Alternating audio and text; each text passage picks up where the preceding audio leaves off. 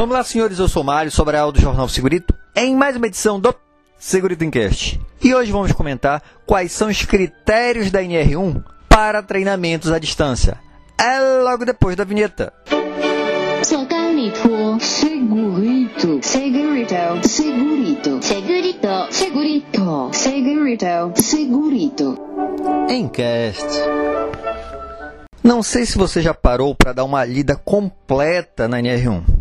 Se você fez isso, você chegou no anexo 2, diretrizes e requisitos mínimos para a utilização da modalidade de ensino à distância e semipresencial. Eu vou ler aqui o primeiro tópico a gente vai comentar. Ó. A empresa ou instituição especializada que oferte as capacitações previstas nas NR na modalidade de ensino à distância e semipresencial deve atender aos requisitos constantes deste anexo e da NR1 para que seus certificados sejam considerados válidos. Ou seja, se você está contratando uma empresa para realizar um treinamento de NR10, CEP, NR35, NR33, lógico, a parte teórica, via EAD, e esta empresa não está atendendo os critérios deste anexo, não tem validade legal esse seu treinamento. Então é bom gente saber quais são os critérios. E a parte principal é a questão da estruturação pedagógica. Então, o que, que ele fala que tem que ter? Os primeiros são simples. Objetivo geral da capacitação. Então, qual o objetivo que se quer alcançar com aquele treinamento? Princípios e conceitos para a proteção da segurança e da saúde dos trabalhadores definidos nas NR. Tá, isso é simples também. Aí o terceiro já vem. Estratégia pedagógica da capacitação, incluindo abordagem quanto à parte teórica e prática, quando houver. Então, qual vai ser a estratégia que você vai utilizar para passar esta informação para os trabalhadores? Isso tem que estar descrito nessa estruturação pedagógica. O item seguinte, indicação do responsável técnico pela capacitação. Não é porque é à distância que eu não tenho que ter um responsável técnico assinando por esse treinamento.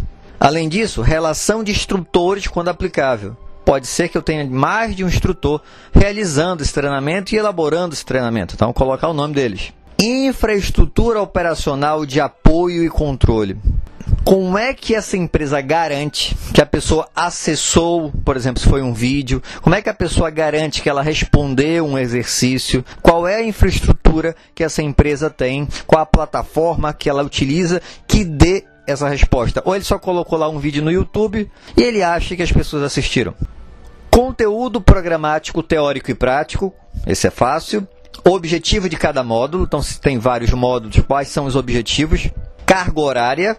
Estimativa de tempo mínimo de dedicação diária ao curso. Então, para conseguir assimilar aquela informação, quanto tempo diariamente o trabalhador vai ter que se dedicar para fazer esse treinamento prazo máximo para a conclusão da capacitação, público-alvo, material didático que será utilizado, instrumentos para potencialização do aprendizado. Por exemplo, você vai usar vídeos, slides, apostilas, exercícios e muito mais. O que, que você vai fazer para potencializar o aprendizado do trabalhador? E, por fim, a avaliação da aprendizagem percebe que é muita coisa que tem que ser atendida para conseguir realizar esse treinamento. Não é só chegar lá, como eu disse, colocar um vídeo para o trabalhador assistir e está resolvido. E o projeto pedagógico do curso deverá ser validado a cada dois anos, ou quando houver mudança na NR, procedendo à sua revisão caso necessário. Então, de tempos em tempos, a gente vai ter que rever esse projeto pedagógico para ver se nós está atendendo.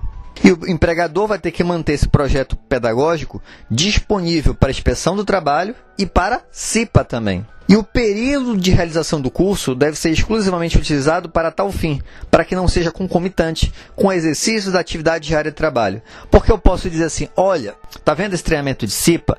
Esse treinamento de CIPA vai ser AD. Então, lá no horário do almoço, depois do expediente, você dá seu jeito para fazer esse treinamento.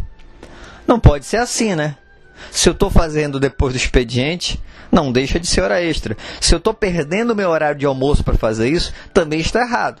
Então, eu tenho que disponibilizar um tempo adequado. Deve ser mantido canal de comunicação para esclarecimento de dúvidas, possibilitando a solução das mesmas, devendo tal canal estar operacional durante o período da realização do curso. Se o trabalhador tem uma dúvida, como é que ele vai fazer para tirar esta dúvida? A empresa que está prestando serviço, volta a dizer, não basta disponibilizar um vídeo, ela tem também que ter ferramentas para possibilitar que esse trabalhador retire as dúvidas durante o treinamento.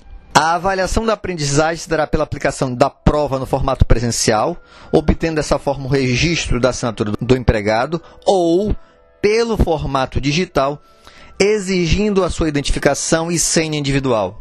Então, até você pode fazer o treinamento todo virtual e a prova presencial, ou até fazer a prova virtual também. Só que a gente tem que garantir que foi aquela pessoa que acessou e tem uma senha específica. E por fim, o histórico do registro de acesso dos participantes deve ser mantido pelo prazo mínimo de dois anos após o término da validade do curso. A pessoa fez o treinamento, a empresa vai ter que guardar os registros que comprove que de tal a tal período, tal trabalhador entrou pelo computador, assistiu o vídeo, fez o exercício em tal horário. Essa informação toda tem que ser guardada por dois anos. Será que a empresa que está lhe prestando serviço tem uma plataforma que garanta isso, que tem toda essa informação?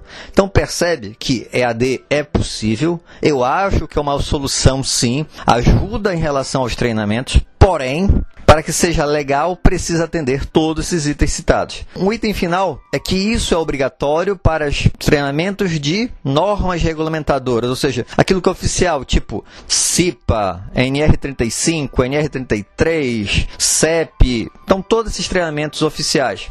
Mas, por exemplo, você vai fazer um treinamento de liderança para profissionais de segurança do trabalho. Isso não está em NR nenhuma mas é interessante para você. Lógico, seria importante esta empresa ter uma estruturação, mas não será obrigatório para que seja realizado esse treinamento que atenda a todos esses itens. Espero que tenham gostado. Se gostaram, já sabe, né? Curte, compartilha e tem alguma dúvida ou sugestão de pauta? Basta mandar o um e-mail para sobralj@hotmail.com. Um abraço e até o próximo programa.